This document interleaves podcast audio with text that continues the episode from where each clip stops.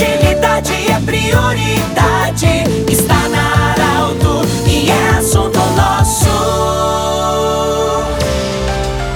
Muito boa tarde, ouvintes da Arauto. Saudação a vocês. Estamos iniciando o assunto nosso desta terça-feira. Unimed, Joalheria Ótica Cote e Hospital Ananeri. Saudamos essas empresas, nossos parceiros e patrocinadores. Bom, nós temos a honra hoje de receber o senhor Saulo Felipe Basso. Ele que é o presidente da Amaperg. São os servidores do setor penitenciário. São 7 mil servidores, 150 presídios no estado do Rio Grande do Sul que são atendidos por esses profissionais. Nós queremos agradecer muito, seu Saulo, a visita e parabenizar também pelo trabalho. Como é que é essa vida do servidor? São 7 mil servidores, a gente não tem a dimensão que tantas pessoas trabalham nessa área. São 150 presídios no estado do Rio Grande do Sul. Como é a vida de um agente penitenciário? Muito boa tarde, bem-vindo. Obrigado pela oportunidade. Boa tarde a ti e aos ouvintes que vão nos acompanhar. Né? Na verdade, nós somos quatro funções dentro do sistema prisional, tá? Embora os agentes penitenciários, até em função do percentual do efetivo, sejam os mais conhecidos, mas nós temos outras funções: os, agentes penitenciários administrativos, dos técnicos superiores penitenciários e dos monitores, que hoje é um cargo de extinção, né? É, bom, a nossa vida é na lida dentro das cadeias, né? Dentro dos presídios, dentro das penitenciárias, como tu mencionaste na tua fala inicial, somos 153 casas, né, em número uh, exato, em números exatos, e a nossa lida é vinculada, né, à execução penal, uh, a tratarmos uh, desse percentual de pessoas, né, que foram condenadas ou que estão aguardando uma condenação e que precisam ficar segregadas do mundo exterior. Nós temos os presídios, as penitenciárias, enfim. É, talvez o ouvinte não tenha dimensão que existe uma diferença entre tudo isso. Como é que isso funciona hoje na prática? Perfeito, né? Os presídios são locais onde vão ficar uh, os apenados, os criminosos que estão aguardando a sua condenação, né? Uma pena em definitivo. E em tese, as penitenciárias são para aquelas pessoas que já têm, os criminosos que já têm a condenação,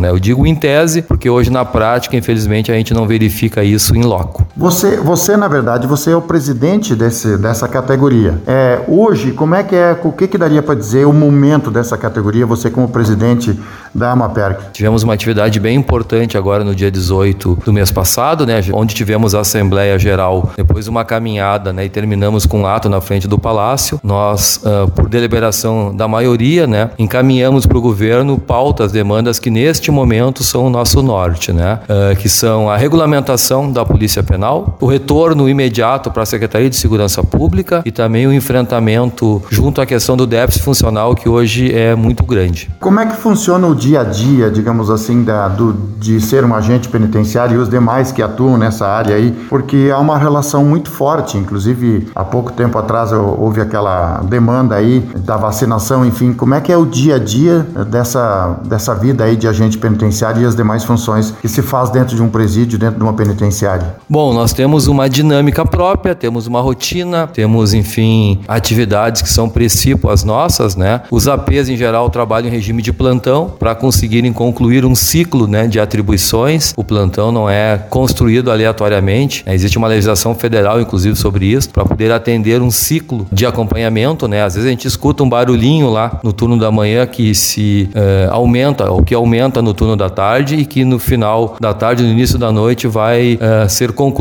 com uma possível uh, tentativa de fuga. Né? Então, por isso a importância do ciclo do plantão para os APs. Já os TSPs cuidam, em geral, do atendimento dos apenados uh, em questões uh, de atendimentos genéricos, de progressão de regime, enfim, de atendimentos aos presos e aos familiares. Os demais servidores que cuidam da parte administrativa fazem a roda girar, digamos, cuidam da questão toda de papelada, de suporte, dos alvarás e por aí vai. Na sua visão, para a qualidade de uma futura recuperação de alguém que está lá no presídio, é viável dentro desse contexto hoje? Olha, dentro deste contexto, né, do Brasil, né, e do mundo, inclusive a gente tenta ler quando a gente pode algumas algumas matérias a respeito, né? A gente precisa avançar, né, na questão da ressocialização, na questão do trabalho dos presos, enfim. E o sistema prisional como um todo também precisa ser melhorado no que tange a questões que a própria LEP, né, que é a Lei de Execuções Penais, uh, apregoa, né, mas que na prática a gente não consegue cumprir por deficiências uh, internas do próprio sistema, dificuldades financeiras, falta de estrutura política jurídica, administrativa e por aí vai. Um rol enorme de situações. Senhor Saulo, para a gente terminar então, é, eu sei que vocês têm uma demanda chamada Polícia Penal. É, que demanda é essa? Pois bem,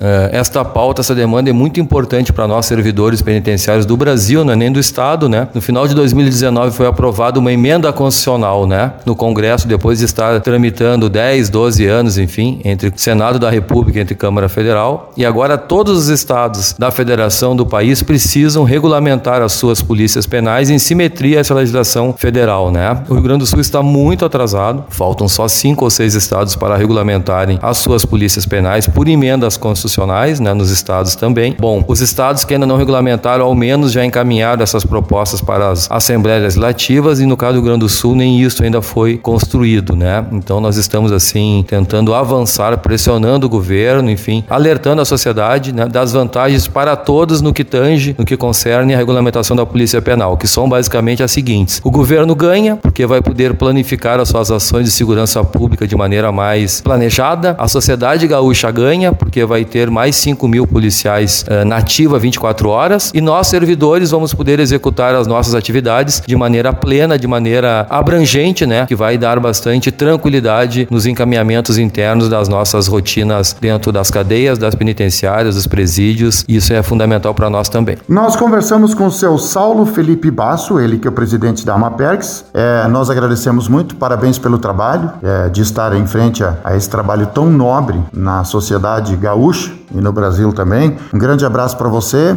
agradecemos a visita e o Grupo Arauto está sempre disponível para divulgar também as ações da Amapex. Grande abraço, bom retorno. Obrigado pela atenção, pelo espaço, um abraço fraterno a todos. Lembramos que esse programa estará disponível em formato podcast em instantes no site da Arauto 957 do jeito que você sempre quis. O assunto nosso volta amanhã. Grande abraço. De interesse da comunidade,